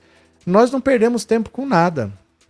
Nós estamos tratando do assunto para quem se interessa. Se você não se interessa, você tem opções, mas ninguém é obrigado a assistir. Né? A gente está tratando de assuntos para quem se interessar. Crivella, fechado com miliciano, colocou milicianos nos hospitais para impedir a entrada de jornalistas. Pronto, cadê? É, boa noite, Kelly Araújo, disse Vicente. Maison, o fato de Bolsonaro ter negado em 2020 a compra de 230 milhões de doses de vacina poderia ser enquadrado no rol de crimes contra a humanidade? O problema é o seguinte, Maison, você tem que procurar no Código Penal. Tem que procurar no Código Penal. Tem algo parecido? Porque o fato de ser crime contra a humanidade, você tem que olhar no Código Penal brasileiro o que diz. O mundo todo pode considerar, por exemplo, vou, vou chutar qualquer coisa aqui ah, é até difícil você imaginar. A nossa cabeça nem pensa nisso. Mas eu vou dizer assim: crimes contra. Por exemplo, tortura. Tortura é um crime contra a humanidade. Mas no tempo da ditadura militar acontecia. Não interessa se é crime contra a humanidade se a lei dentro do país não está sendo aplicada, entendeu? Então não adianta você se apegar a isso, crimes contra a humanidade, como se a pena fosse maior. Não é isso. É que é um consenso que certos crimes não devem acontecer, porque a tortura seria um crime tão degradante que quando eu torturo uma pessoa, eu não estou torturando um indivíduo. É como se eu torturasse toda a humanidade. É só isso, não tem nenhum. Não é, não é que é mais grave. Eu acho que, acho que eu sei o que você está pensando. Você está pensando que é assim: os crimes mais graves vão para um tribunal internacional onde vão se julgar os crimes. Não, não é nada disso. Não é isso que acontece. Não são os crimes mais graves que vão para um tribunal internacional. O tribunal internacional só existe para aquelas situações em que o país não tem condição de punir uma pessoa. Então, por exemplo, teve aqui uma ditadura militar. Você tinha é, várias pessoas cometendo crimes. E você vê que ali não tem condição de você punir o presidente da república, porque estamos numa ditadura militar. Então, isso é um caso que pode ser julgado pelo Tribunal Internacional. Mas com o país funcionando, esquece essa história de Tribunal Internacional. Não faz a menor diferença. Quem tem que punir somos nós, viu? Cadê? Um... Rogério, a função do senador é representar os estados. Qual mudança nisso geraria desequilíbrio de representação? Mas eles não teriam praticamente direito a voto. Kelly, a gente não tem que ter medo deles. Aqui em Porto Alegre o gado foi corrido da feira do livro. Cadê? É, Bozo vai ganhar cargo vitalício na cadeia. Cadê que mais? Hélio Paulo Guedes será responsabilizado por contas públicas. Pronto, deixa eu tirar aqui, ó. Vamos ler mais uma aqui. Jup. Olha o Lula querendo conversar, conversar até com o Cássio Nunes Marques e com o André Mendonça. Olha só. Pacificação com o STF proposta por PT inclui acenos a ministros indicados por Bolsonaro. Prestem muita atenção nessa matéria. De verdade, prestem muita atenção nessa matéria. De volta ao Palácio do Planalto após 12 anos, o presidente eleito Lula escalou emissários para reconstruir pontes com o Supremo e enviar a mensagem de que está disposto a manter uma relação harmoniosa com a corte.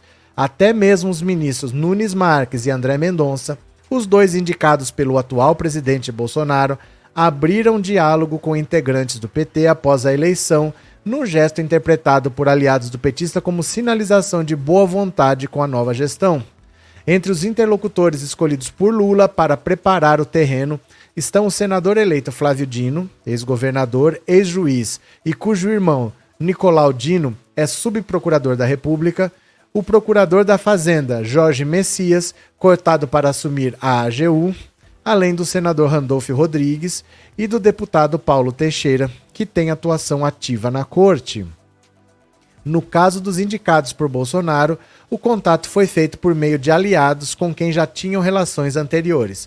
Nunes Marques ligou para o senador eleito Wellington Dias logo após a vitória de Lula. Os dois são do Piauí e a mulher do ministro trabalhou no gabinete de Dias no Senado entre 2011 e 2014, antes de o petista se eleger governador. Mendonça, por sua vez, procurou o senador Paulo Rocha, que o ajudou a vencer resistências na bancada petista quando foi indicado para o STF. Na conversa, o ministro se colocou à disposição para dialogar e afirmou ter clareza de que o processo eleitoral foi transparente. O primeiro gesto concreto para abrir um canal de diálogo entre o governo e a corte, contudo, foi feito pelo vice-presidente eleito e coordenador da transição, Geraldo Alckmin, logo na sua primeira noite em Brasília após a eleição, foi jantar com o ministro da com na casa do ministro Gilmar Mendes. Na ocasião, levou com ele o ex-ministro Aloysio Mercadante, que também participa da montagem da nova gestão. No auge da Lava Jato, o Supremo foi responsável por decisões duras contra Lula, como uma liminar do próprio Gilmar, que impediu o petista de assumir a Casa Civil no governo da aliada Dilma, sob o argumento de que se tratava de uma manobra para se livrar de ser julgado pelo então juiz Sérgio Moro. O ministro do STF, hoje crítico da operação, chegou a afirmar que o PT tinha um plano perfeito para se eternizar no poder, só interrompido pelo escândalo de corrupção. Na mesma noite em que Alckmin jantava com Gilmar, senadores do PT foram até a casa do ministro Dias Toffoli para reforçar que Lula está voltando para fazer um governo de diálogo com o judiciário e sem qualquer tipo de revanchismo. O recado não foi à toa. Toffoli, indicado ao cargo por Lula, foi responsável por uma das decisões consideradas pelo presidente eleito como uma das mais injustas durante seu período na prisão. Em 2019, após a morte de seu irmão Vavá, Lula acabou impedido de ir ao velório após o ministro impor uma série de condições para que o petista deixasse a carceragem da Polícia Federal em Curitiba. Petistas que conversaram com Toffoli afirmaram que Lula nunca se encontrou pessoalmente com o ministro após deixar a prisão, mas admitem reservadamente que as feridas vão sarando e reforçam o discurso de, do presidente eleito de que não tem direito a ter mágoa e rancor ao retornar ao Palácio do Planalto. Apesar das decisões contrárias, foi também no julgamento da corte no ano passado que o petista conquistou sua maior vitória ao ter as suas condenações na Lava Jato anuladas, abrindo caminho para sua reabilitação política.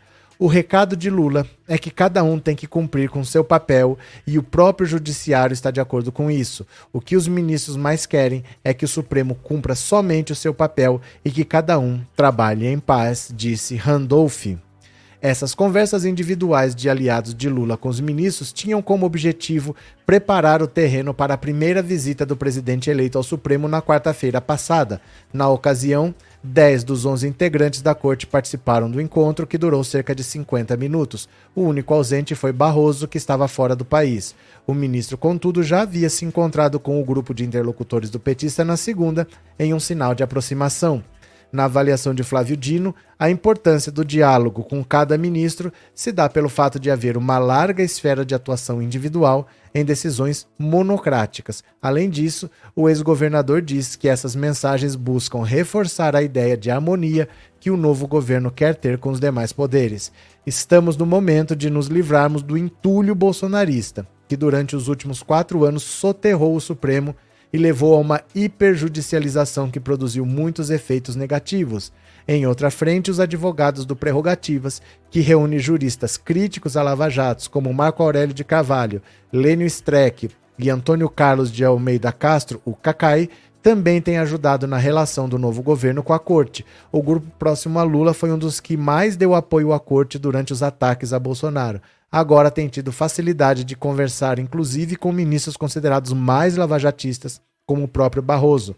Lula busca marcar um novo tempo na relação com a corte. É o momento de olhar para frente, de reconstruir pontes e estabelecer uma relação de independência e harmonia, diz Carvalho. Então, olha, eu falo para vocês, vamos aprendendo as lições, vamos aprendendo com quem sabe. O Lula está de volta para ensinar de novo para nós tem que governar para ajudar os pobres. Não adianta ficar com rancor. Não adianta falar, eu não vou conversar com esses dois porque esses dois são bolsonaristas. E depois, se eles têm que tomar uma decisão sozinho?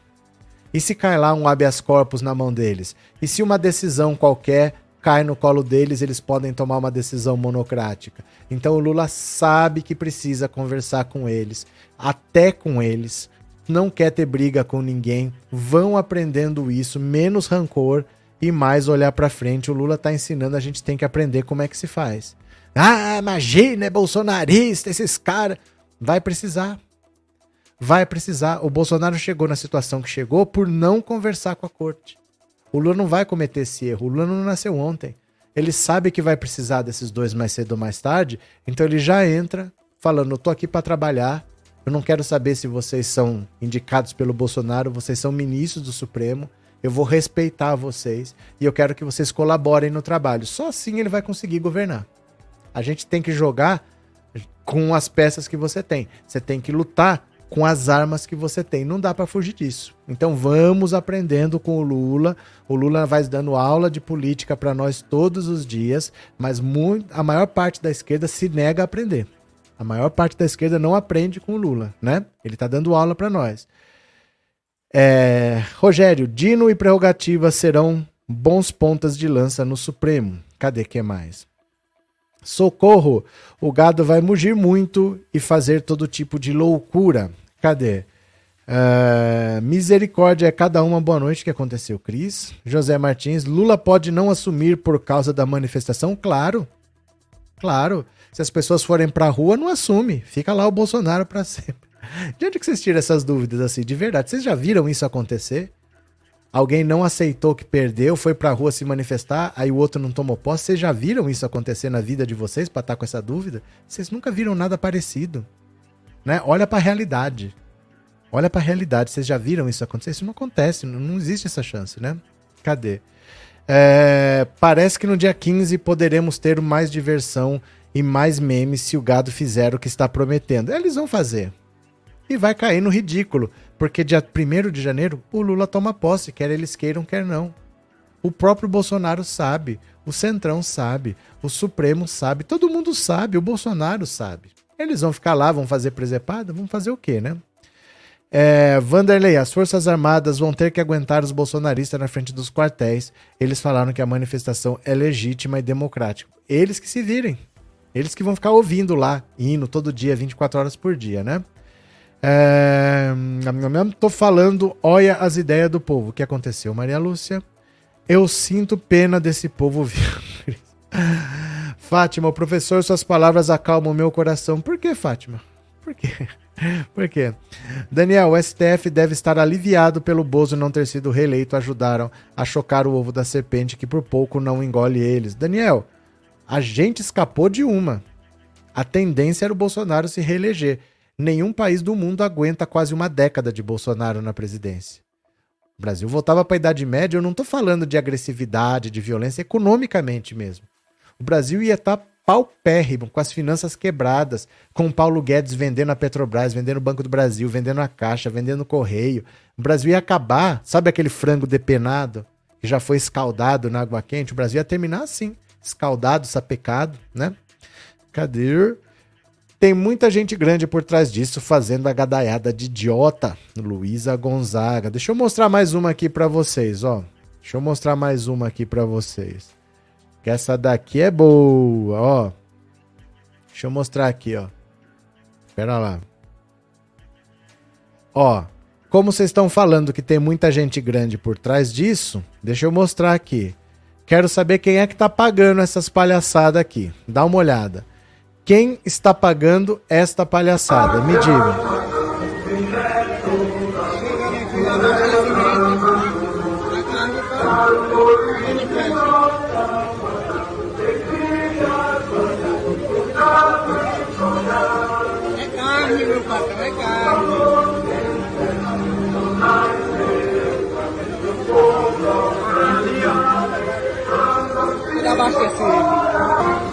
Ó, quem está bancando?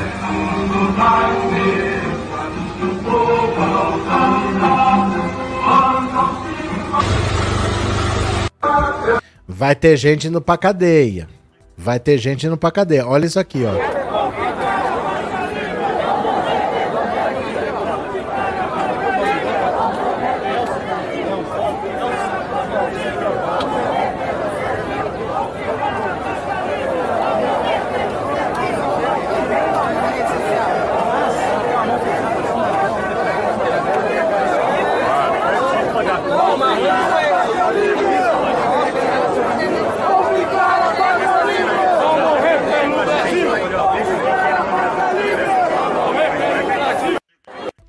Foi entregue já para o Xandão uma lista de 40 nomes de empresas, de empresários que estão bancando isso daí. Galera vai para cadeia. Vocês esperem para ver, porque a galera vai para cadeia, o Xandão vai botar na cadeia. É que assim, as pessoas querem que acontece uma coisa hoje e esteja na cadeia amanhã. Não é assim, você tem que pedir uma investigação, a Polícia Federal tem que ir lá ver, tem que fazer um relatório, tem que entregar, você tem que dar prazo, não sei das quantas. Mas vai todo mundo pra cadeia logo. Logo não é amanhã cedo, mas logo. Todo mundo vai pra cadeia. Sandra, o povo que tá passando fome não pode se infiltrar aí para comer um pouco? Pode, só se fantasiar de bolsomínio. Tem gente fazendo isso.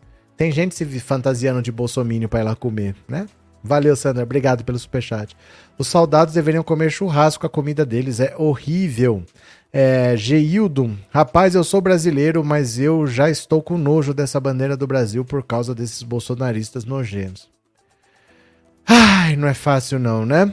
Se eu fosse o Xandão, mandava guinchar tudo que era caminhão, disse a Lívia, a revoltada. Um, teria vergonha tanta gente passando fome e esse gado mostrando carnes, disse o Moura. Luciano, o Bozo conseguiu criar um mundo de lunáticos aqui no Brasil. Vamos para mais uma? Depois eu vou ouvir a sua opinião no WhatsApp. Eu perguntei assim: você acha que o Bolsonaro é mais perigoso calado ou gritando, esbravejando, falando? Como que o Bolsonaro é mais perigoso? Responde aqui, ó. 14997790615. Esse número é WhatsApp, também é Pix. Eu vou ver se caiu o Pix da Lei Rouanet, porque eu vivo da mamata da Lei Rouanet, né? Preciso ver se, se caiu aqui 8 trilhões de reais nas minhas contas, ó. Polícia investiga duas novas denúncias de crimes sexuais contra Gabriel Monteiro. Ixi! Ó.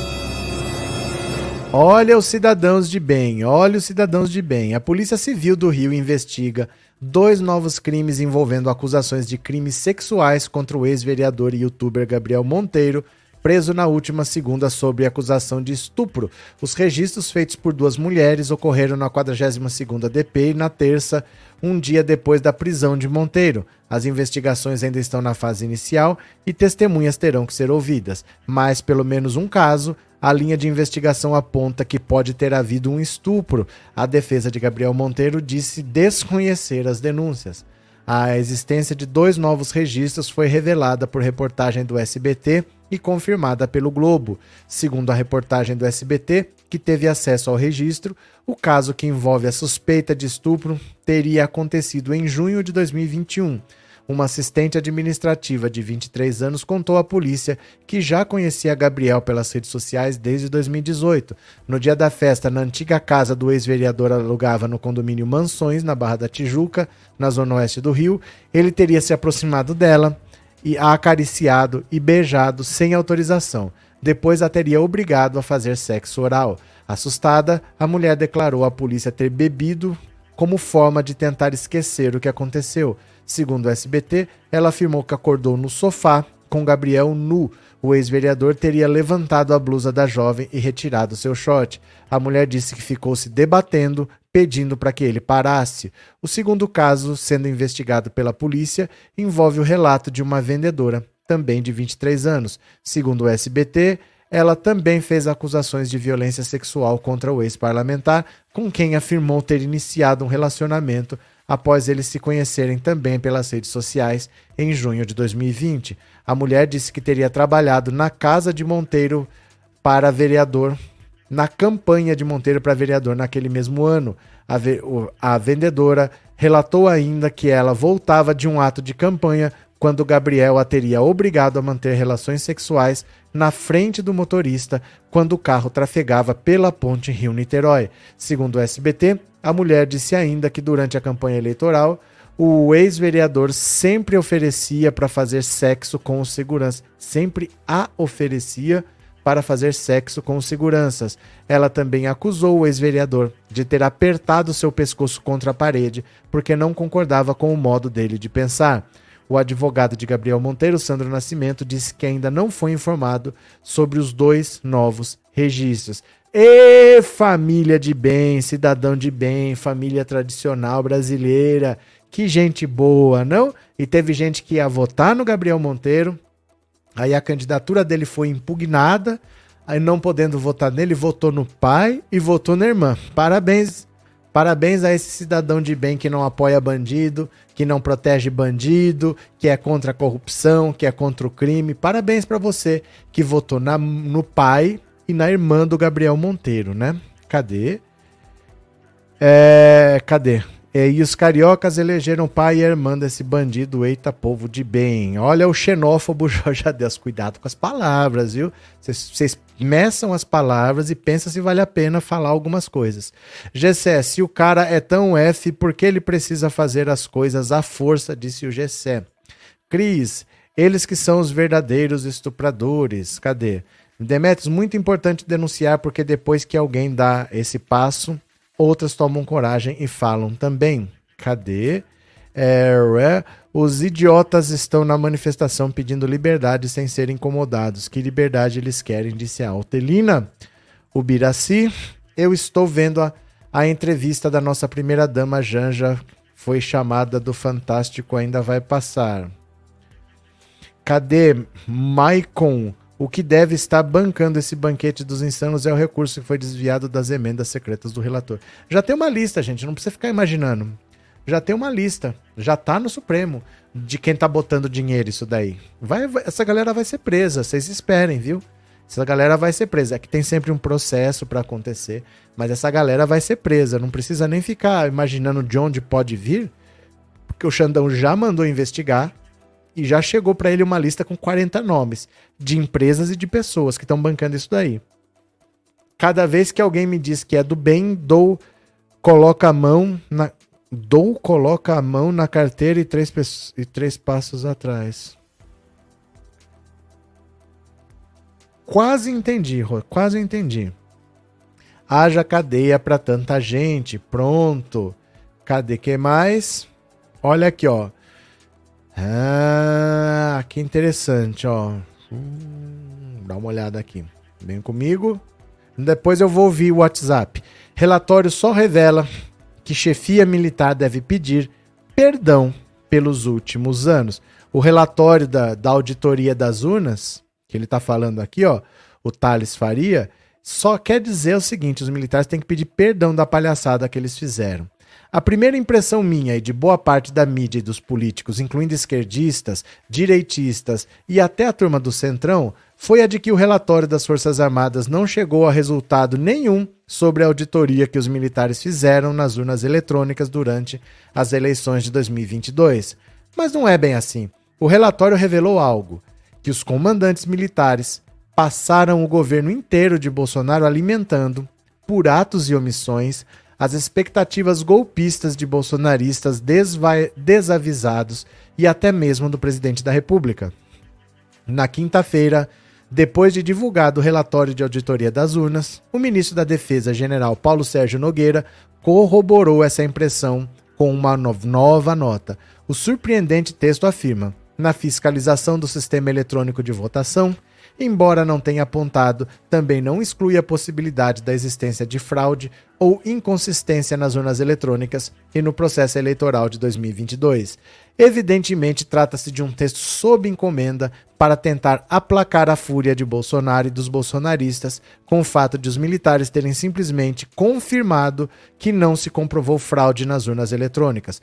O presidente da República insistiu na existência de fraude durante todo o seu governo. Após o primeiro turno, um encontro entre o ministro e Bolsonaro levantou suspeitas de que Paulo Sérgio Nogueira teria repassado ao chefe resultados da fiscalização das urnas, apontando que não foram detectados problemas. Não teria sido divulgado o documento por causa da insatisfação do mandatário do Planalto com o relatório que contrariava suas afirmações. O presidente do TSE, Alexandre de Moraes, decidiu então cobrar os documentos sob o seguinte argumento as notícias de realização de auditoria das urnas pelas Forças Armadas, mediante entrega de relatório ao candidato à reeleição, parecem demonstrar a intenção de satisfazer a vontade eleitoral manifestada pelo chefe do executivo, podendo caracterizar, em tese, desvio de finalidade e abuso de poder. Diante das cobranças, o Ministério da Defesa acabou dizendo que divulgaria o resultado do que chamaria fiscalização só depois do segundo turno. O silêncio alimentou especulações de que poderia vir um resultado bombástico. As redes bolsonaristas e os aliados do presidente se encheram de gás. O próprio presidente do PL, Valdemar da Costa Neto, declarou que só reconheceria o resultado das eleições depois de divulgado o relatório das Forças Armadas. Afinal, segundo ele, se nada havia sido ainda divulgado, é porque tinha alguma coisa. A estratégia do suspense, junto com o sumiço do presidente, manteve por algum tempo nas estradas os caminhoneiros pagos por empresários bolsonaristas e manteve por mais tempo manifestantes incautos nas ruas de algumas cidades. O silêncio dos militares também permitiu e, permitiu e alimentou a choradeira nos portões e nos muros dos quartéis pedindo intervenção federal contra os resultados das urnas. Mas, ao final, o relatório teve que vir a público, e como não poderia ser diferente, a montanha pariu um rato. Ou melhor, pariu essa última nota do Ministério da Defesa dizendo que nada concluiu. O problema é que, por atos e omissões, os generais nomeados pelo presidente para ocupar os principais cargos da caserna e até cargos da área civil passaram o governo inteiro alimentando as expectativas golpistas de Bolsonaro e seus seguidores. Com isso, jogaram no lixo a boa imagem conquistada nos anos de estabilidade democrática civil depois que desistiram da ditadura militar.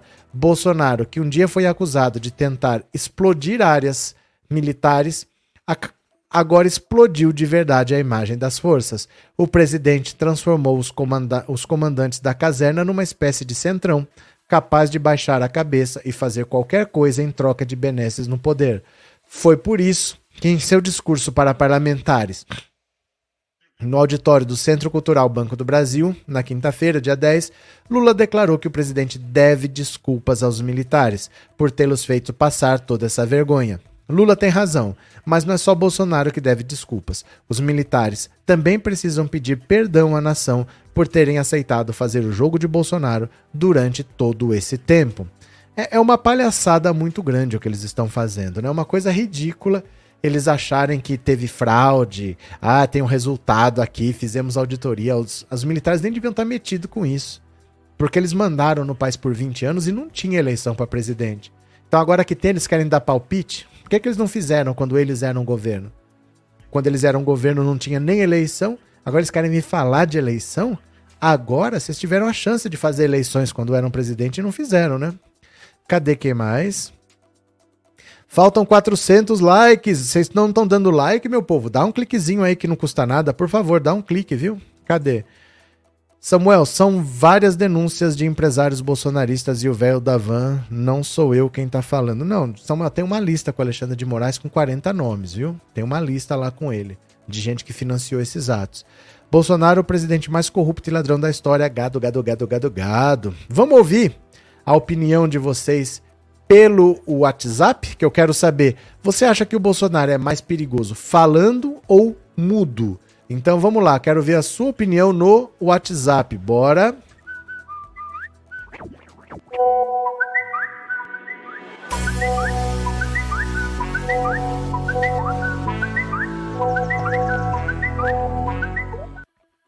Pronto.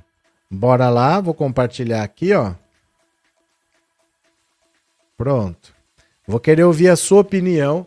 Você acha que Bolsonaro falando, esbravejando, falando aquele monte de besteira, ou ele mudo, calado, recluso, como que ele é mais perigoso? Vamos ouvir? Quero ouvir a sua opinião. Bora. Cadê vocês aqui, ó? Pronto. Cadê? Cadê? Não, pera lá. Pronto. Boa noite, professor Roberto. Eu entendo que o Bolsonaro ele é perigoso de qualquer forma. Calado ou ou, ou esbravejando. Porque calado, muitas vezes, ele consente com eu, com muitas coisas graves, né? Que ele poderia intervir e remediar. Só abre a boca só para prejudicar o país. Então, tem, é, de qualquer forma, é difícil. Fechou? Boa noite, professor. Oh. Eu acredito que ele calado. Maria Paula, de uma pessoa Paraíba. Valeu. Quando ele tá quieto, professor, quando tá quieto. É, Tânia, Catarina. Valeu, obrigado, Tânia. Boa noite, professor. Valmor de Jundiaí. Fala, Valmor. Eu acho que ele calado é um rei. Ele já caiu pro lixo da história. Ele e os bolsonaristas que seguem ele, oh, já deu, já deu. Valeu. Boa noite, Roberto. É Kate. Bolsonaro pode estar calado, mas que ele está por detrás de conchavo com quem está financiando essas manifestações, esse povo no meio da rua, ah, isso ele está sim. É mesmo? Ele está com certeza, viu? Valeu, Oi, Kate. professor Roberto, Oi, é Guia. Martins, do Ah. Rio de Janeiro. Professor, ele é mais perigoso falando, porque quando ele fala, ele acaba instigando esse gado tonto fazer o que eles estão fazendo, né? tá? Boa noite. Boa Fala, noite. professor Danilo de Pirassununga. Bom, Bolsonaro é perigoso dos dois jeitos, caladinho e falando besteira. Temos que patrulhar, temos que ficar de olho. Ele já está saindo. Abraço, professor. Outro, Danilo. Boa noite, professor. Sou Oi. Ana Maria e Bolsonaro é mais perigoso calado porque maquina por detrás. Esse é o pior demônio. Valeu, Ana. Boa noite, professor. Aqui é Sebastião Serrinha dos Pintos, Rio Grande do Norte. Acho que Bolsonaro é perigoso de todo jeito, mas ele falando, eu acho que ele é mais, porque ele não é tão inteligente. O inteligente, ele, ele, ele, ele silencioso, ele é mais perigoso, mas ele não é tão inteligente assim. Portanto, eu acho que ele é mais perigoso falando. Valeu. Boa noite, professor. Aqui é o Neilon, da cidade de Rio Grande, Rio Grande do Sul. Diga. Os covardes em silêncio são muito perigosos. Valeu, obrigado. Boa noite, professor. Oi. Olha, com certeza ele é mais perigoso calado, porque calado ele está planejando alguma coisa. Eu ainda tenho medo de golpe. Valeu. Boa noite, professor. Oi.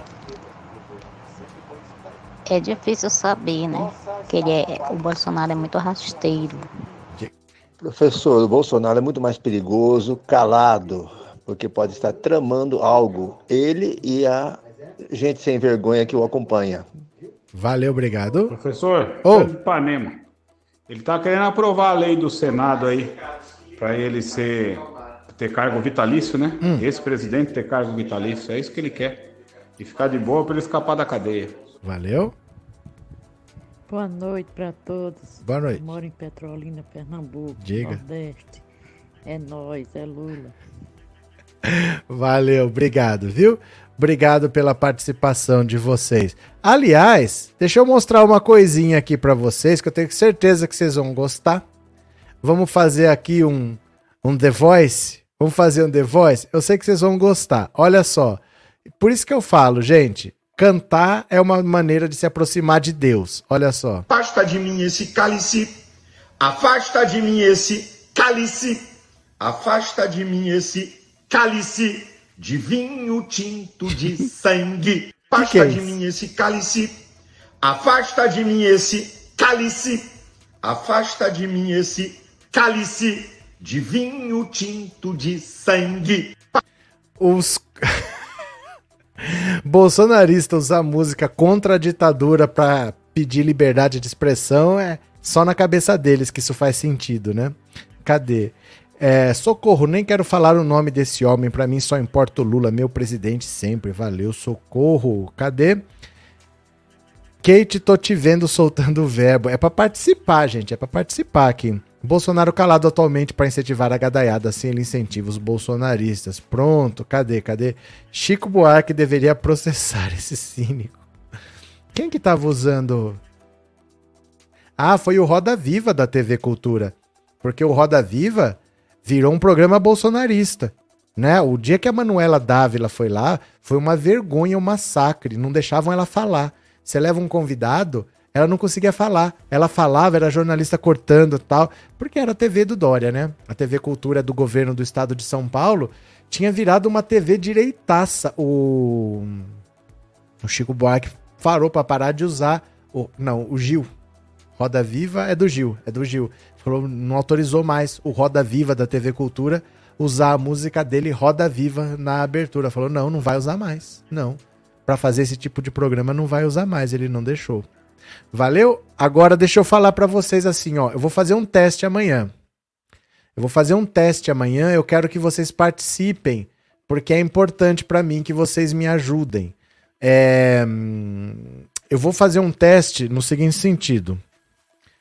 O YouTube, ele muda de vez em quando com o que ele acha que é que ele vai recomendar para as pessoas. Antes, era uma rede que impulsionava muitos vídeos de 10, 15 minutos. Era isso que o YouTube queria que você fizesse. Aí na pandemia, como todo mundo em casa, sem ter o que fazer, explodiram os podcasts, vídeos, vídeos de duas, quatro, seis horas. Ele começou a impulsionar vídeos longos. Quanto mais longo, maior a sua chance do YouTube colocar para frente. Agora que o YouTube está sofrendo uma concorrência do TikTok, ele está privilegiando vídeos mais curtos. Então, quando você faz uma live de duas horas, ele está cada vez impulsionando menos. E o canal está enroscado, ele está crescendo pouco e está tendo pouca audiência. É melhor fazer lives mais curtas. Então, o que, que eu quero fazer? Eu vou experimentar por uma semana, começando amanhã. Vou fazer uma live de manhã, de meia hora. Faço uma live à tarde, de meia hora. Não vou passar disso. E de noite, que a gente tem uma live de duas horas, não vai ser de duas horas. Vai ser de uma hora, mas vão ser duas. Então a gente faz assim, das sete, não às nove, das sete às nove. Faz das sete às oito, uma hora. Das oito às nove faz um intervalo de uma hora. E depois das nove às dez faz outra. Isso tem outro, outra coisa que é legal, que ajuda também. Acontece coisas à noite que eu não tenho como mostrar, porque a live da noite eu começo a preparar às cinco. Então eu tenho que separar as notícias, escolher qual notícia vai ser a capa. 5 da tarde. Tem notícia que começa às 7, às 8, e aí eu não tenho mais como saber, porque eu já preparei a live. Então eu preparo uma live das 7 às 8, aí depois eu vou ver as notícias que estão acontecendo, preparo outra live das 9 às 10 e ficam duas. A gente não vai deixar de conversar duas horas, mas vai ser uma hora, um intervalo de uma hora, e depois eu faço outra live de uma hora, porque assim eu acho que vou fazer um teste. Eu não sei se vai adiantar ou não, mas a gente faz um teste para ver se o YouTube divulga melhor, porque live de duas horas ele não está divulgando. Viu? Tá cada vez privilegiando vídeos mais curtos. Quanto mais curto, maior a chance dele divulgar. Então eu vou fazer um teste, pegar essa live de duas horas da noite, quebrar em duas, fazer uma das 7 às 8 e depois outra das 9 às 10. É um teste, tá? Não é definitivo, mas vamos ver o que acontece, tá bom?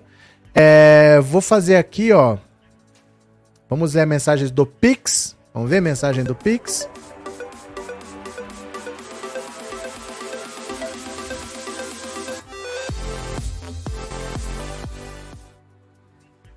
Pronto. Aqui estão as mensagens do Pix. Não sei se vocês entenderam o que eu falei. Viu?